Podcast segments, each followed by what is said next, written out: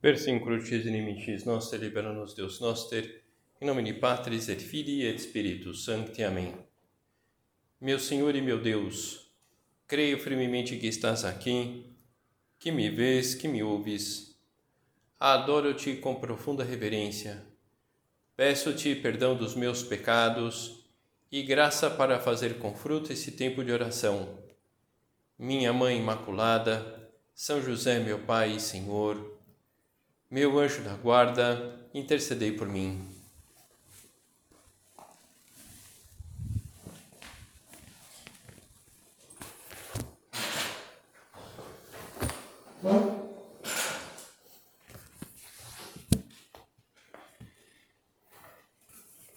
No último dia, que é o principal dia de festa, estava Jesus de pé e clamava: Se alguém tiver sede, venha a mim e beba.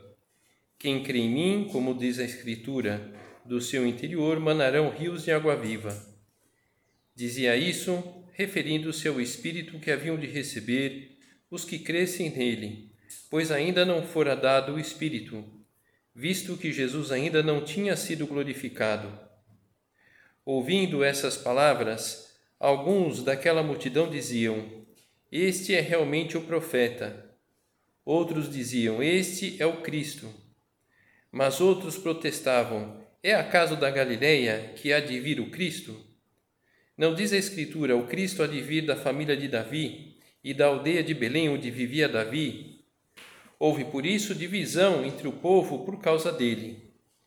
Então, essa procedência de Jesus da Galileia, de onde nunca havia saído um profeta, faz aqueles homens não acreditarem quem era realmente Cristo pelas suas ideias preconcebidas, pelo seu apego ao próprio modo de enxergar os acontecimentos, acabam não reconhecendo o próprio Deus que lhes falava. Então, mais ou menos foi esse o ambiente que o nosso padre teve que enfrentar quando Deus lhe mostrou a obra. Foi preciso enfrentar a resistência de pessoas boas que estavam muito aferradas ao ideal de santidade sobretudo longe da realidade dos leigos, das leigas. Então, essa realidade que nós já meditamos e falamos tantas vezes, essa chamada universal à santidade, dirigida a todos os homens e mulheres, mais especificamente ainda, dirigida àquelas pessoas envolvidas nas tarefas próprias da vida corrente. Mais específica ainda, essa chamada às pessoas da obra, a quem Deus transmite os meios e os modos para alcançar a santidade no meio do mundo espalhar esse ideal. Como as pessoas da obra, nós estamos inseridos nas tarefas próprias da vida corrente. A mensagem da obra está dirigida a qualquer pessoa que busca a santificação no meio do mundo.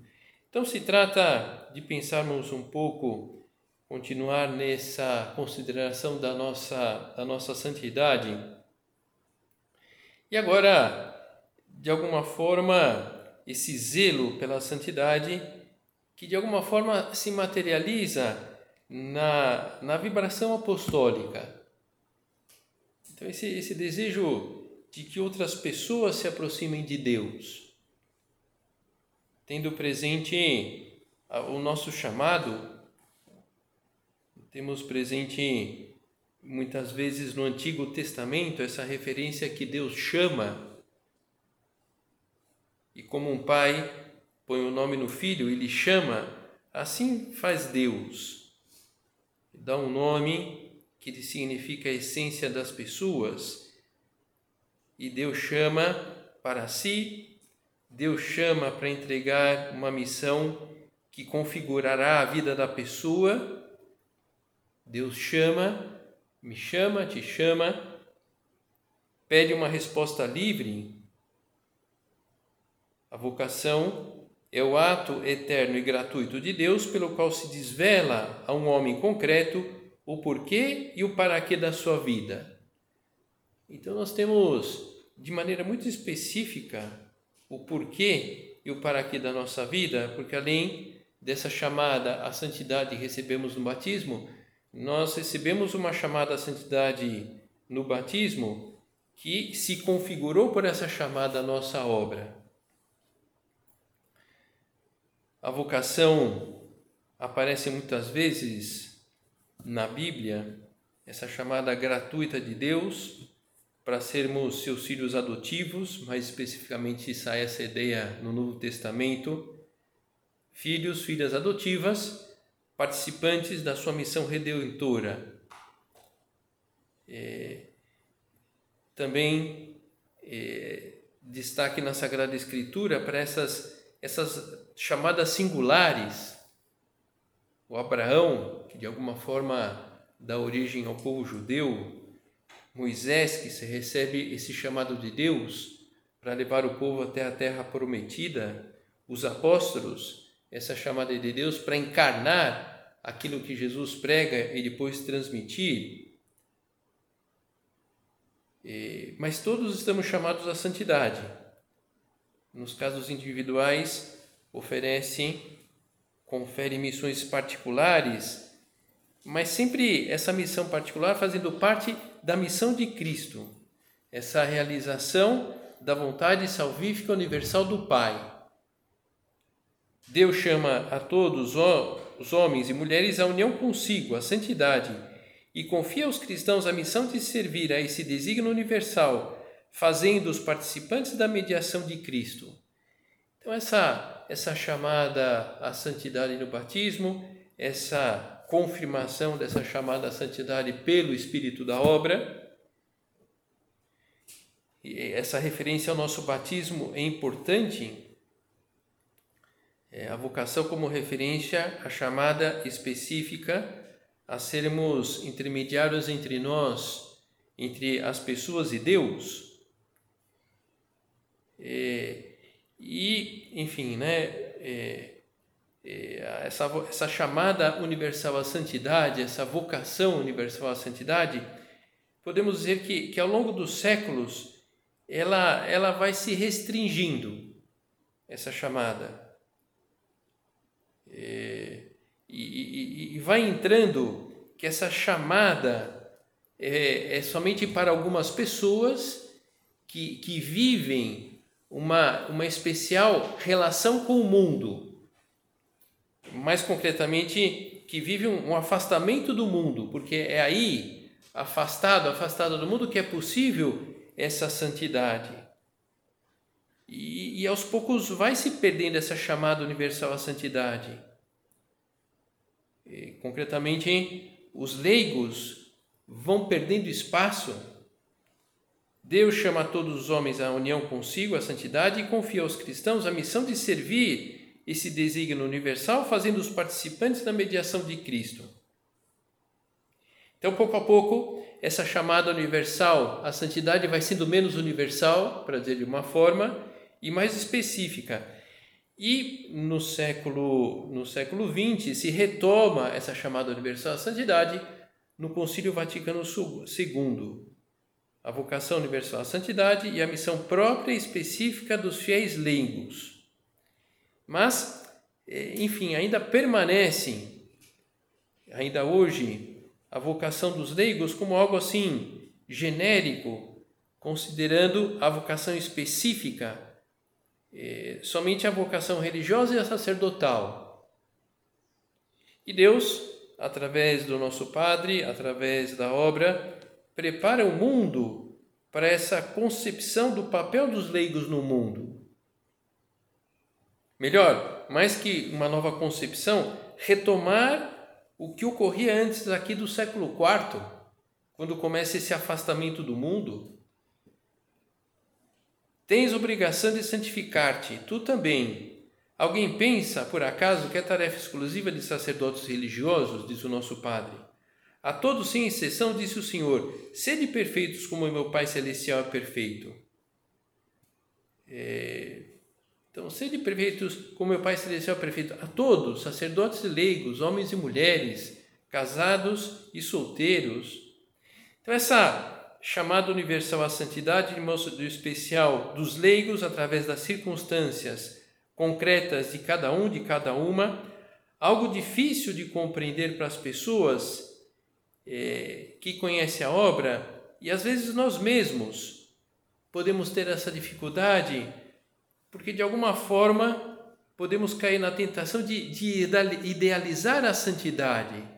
Tudo bem, eu acredito na santidade, mas quando esse assunto tiver resolvido, quando eu tiver mais tempo, quando eu não pecar mais nesse ponto, quando eu tiver essa virtude, quando eu tiver essa circunstância de trabalho, e não, agora nós é, podemos já, dentro da situação que nós temos, ter isso no nosso horizonte. Não é preciso esperar uma situação especial.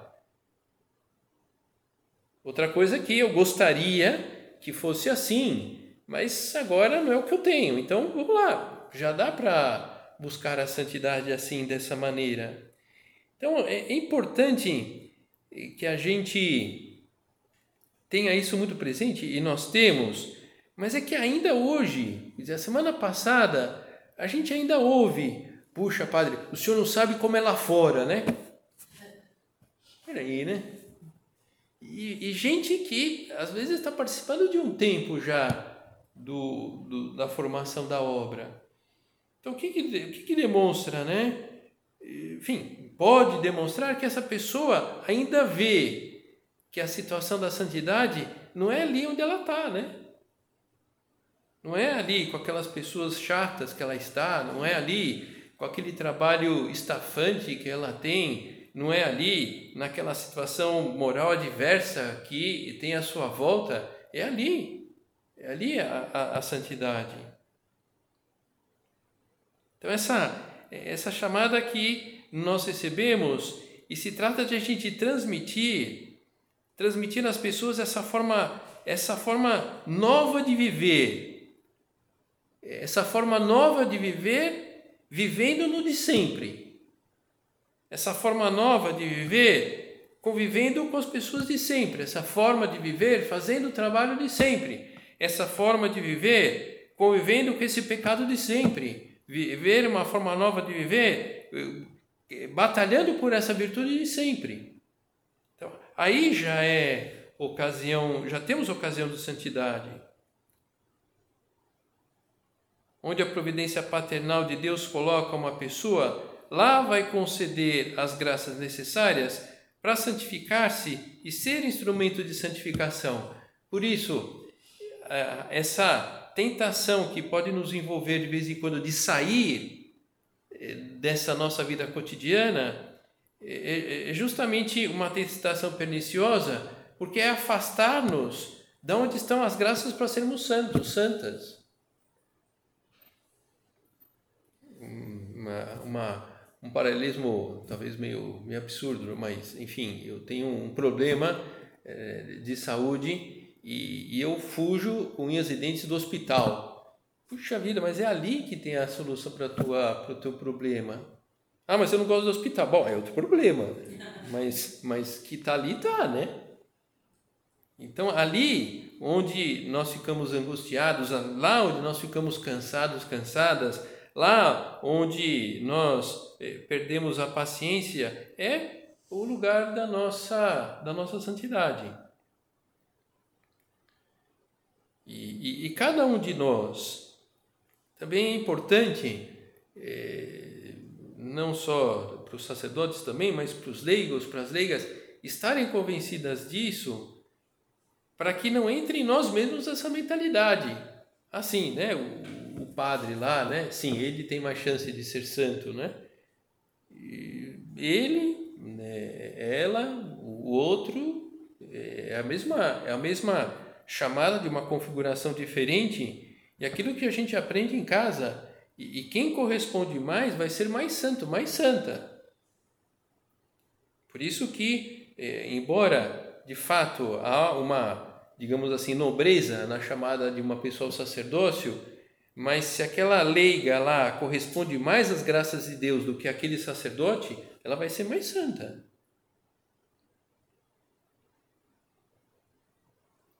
Nosso Padre insiste nesta chamada universal à santidade, chamada a cada pessoa, uma chamada universal pessoal, mas não individualista, Deus chama a todos os homens à união consigo, à santidade, e confia aos cristãos a missão de servir esse desígnio universal, fazendo-os participantes da mediação de Cristo.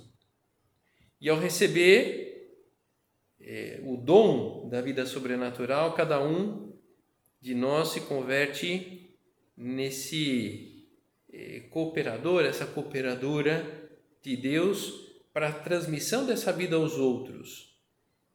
Então, é, é, faz parte dessa chamada, vamos dizer assim, vocação à santidade, podemos encarar como uma forma de abreviada de, de, de dizer vocação à cidade, santidade ou apostolado. Nosso padre fala de, de, de apostolado no, no, no sentido de, de ser apóstolos e não de fazer apostolado. Então, é, não sei, eu faço, é, né, eu faço a cama, eu faço bolo e faço apostolado. Não, não, não é isso, né? Tudo bem, eu faço a minha cama, eu faço bolo, mas eu sou apóstolo. Enfim, não dá para ser bolo, mas ser apóstolo. Esse, esse é o nosso, ou seja, é, faz parte dessa chamada santidade, o apostolado. O ser apóstolo está impregnado na vida de todo batizado, não é simplesmente dedicar a umas horas do dia uma tarefa marginal, como se fosse um trabalho, como se fosse um encargo. Tudo bem, eu programo, eu posso sim me programar para dedicar um tempo ao apostolado, porque eu sou apóstolo. E não porque eu vou fazer algo. Eu sou. Então, à medida que a gente realiza tarefas relacionadas ao apostolado, esse ser apóstolo vai, é, vai sendo, vai é, né, se consolidando no nosso interior. E o contrário também. À medida que eu vou abrindo mão das ações apostólicas, eu vou perdendo essa, esse ser apóstolo. E qual o pecado que está por trás?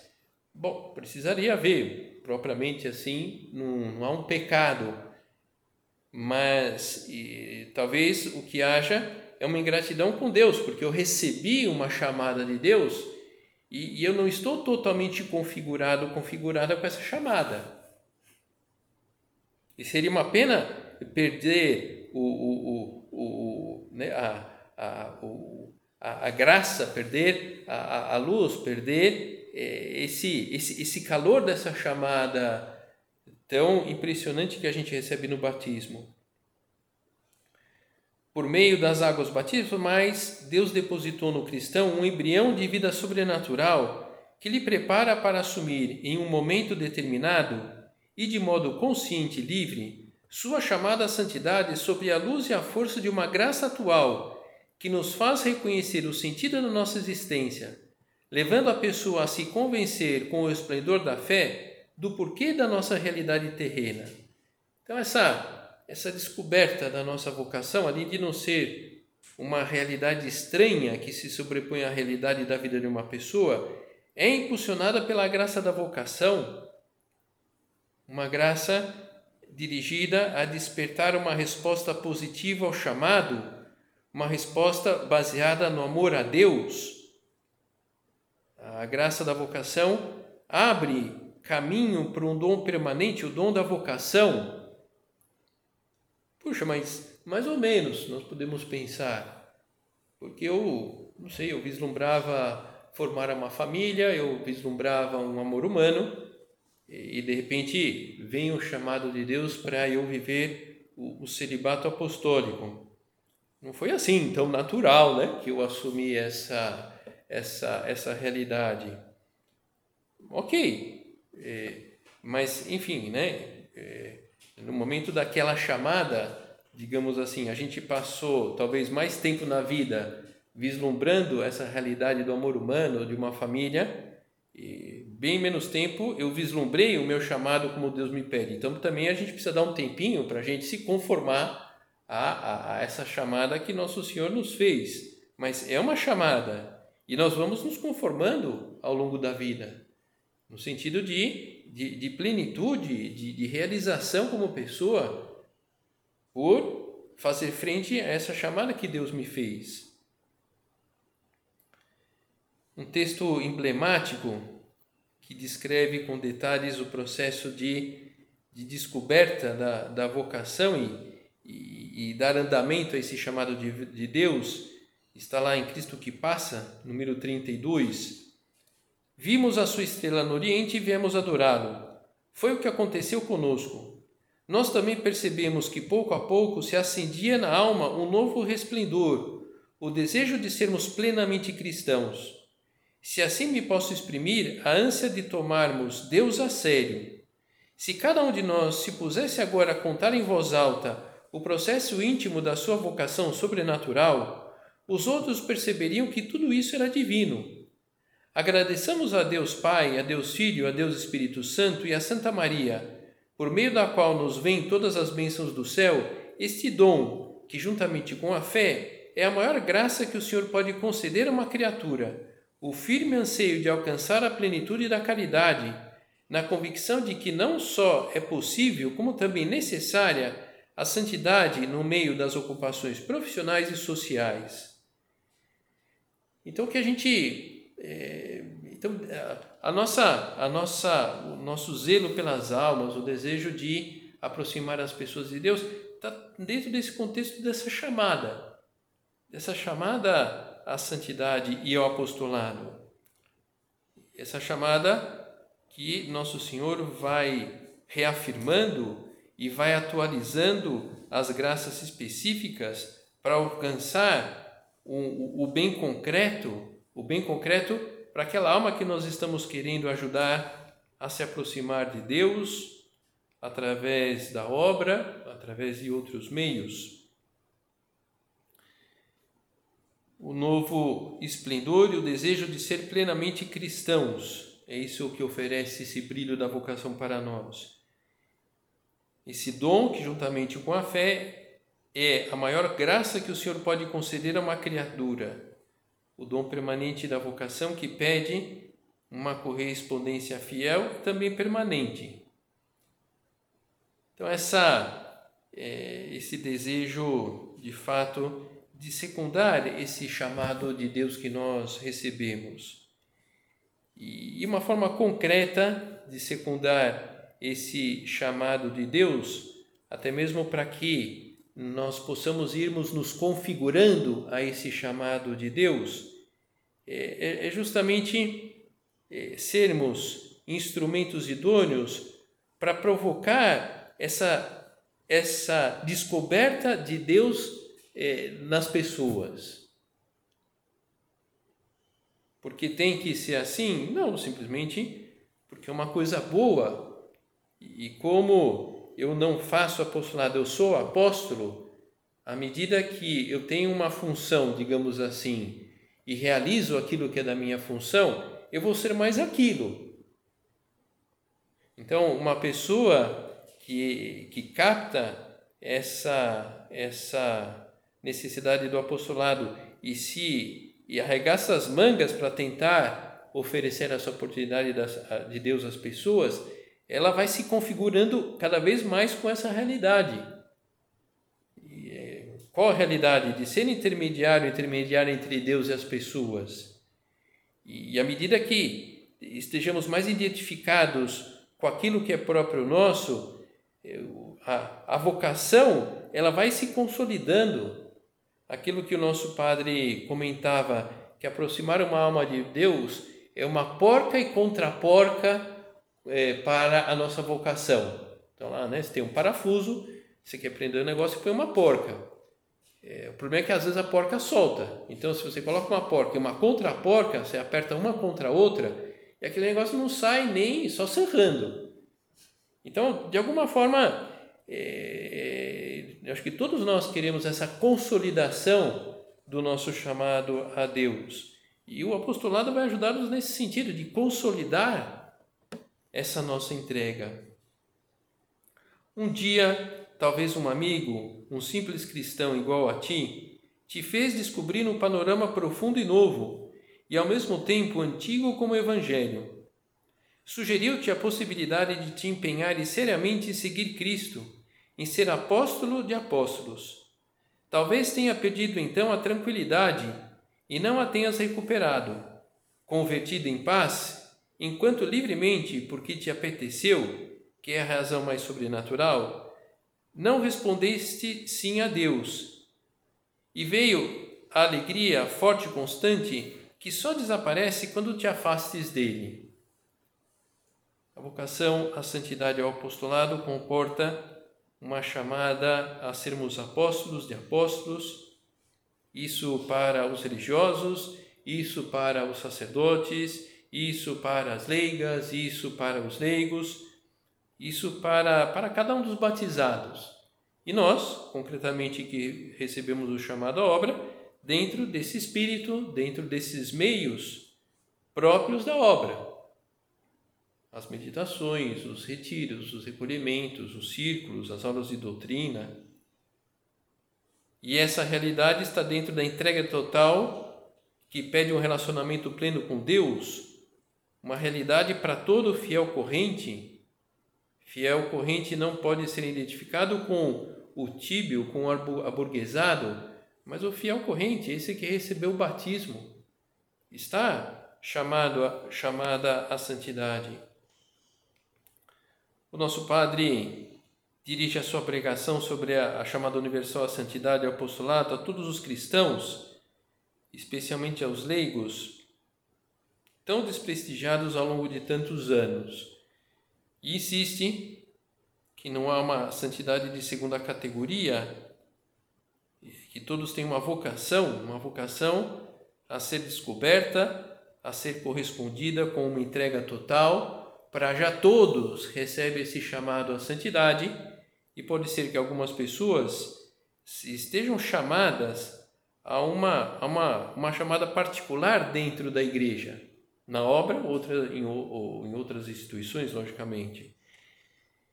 Ao realizar essa tarefa da pregação sobre a chamada universal à santidade e ao apostolado, o nosso padre tinha uma clara convicção de ter recebido de Deus a missão de recordar essa verdade evangélica.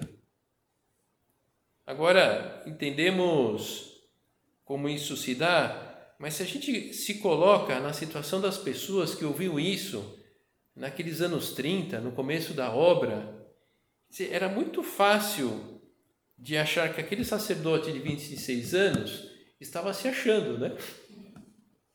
Pô, peraí, né? Como é, eu aqui, né, vou mudar a concepção da maneira de ver a santidade na igreja. Primeiro que não era isso que o nosso padre queria no sentido de eu estou aqui para revolucionar a igreja. Não, sabemos que era justamente o contrário. Ele queria servir a Deus é, e percebe que a maneira de servir a Deus era fundando a obra. E, e arregaça as mangas e vai atrás e, e começa a desenvolver aquilo que Nosso Senhor tinha mostrado para ele. Então vamos pedir a intercessão do nosso Padre tenhamos esse, esse, mesmo, esse mesmo zelo que ele teve a, a, por seguir a vontade, a vontade divina. E pensamos também ajuda da Nossa Senhora para viver, vivermos bem a realidade da busca da santidade pessoal, sermos bons instrumentos para que muitas pessoas descubram, se decidam por esse caminho, caminho da santidade, e, e que tenhamos e tenhamos presente que à medida que vivamos esse, nós somos apóstolos, nós estaremos, através da comunhão dos santos, ajudando as pessoas à, nossa volta, os batizados, as batizadas, a viverem essa sua identificação com Cristo em plenitude, em plenitude de santidade.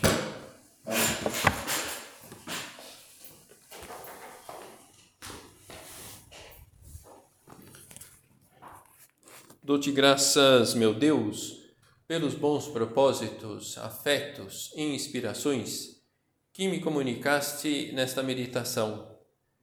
Peço-te ajuda para os pôr em prática. Minha Mãe Imaculada, São José, meu Pai, Senhor, meu anjo da guarda, intercedei por mim.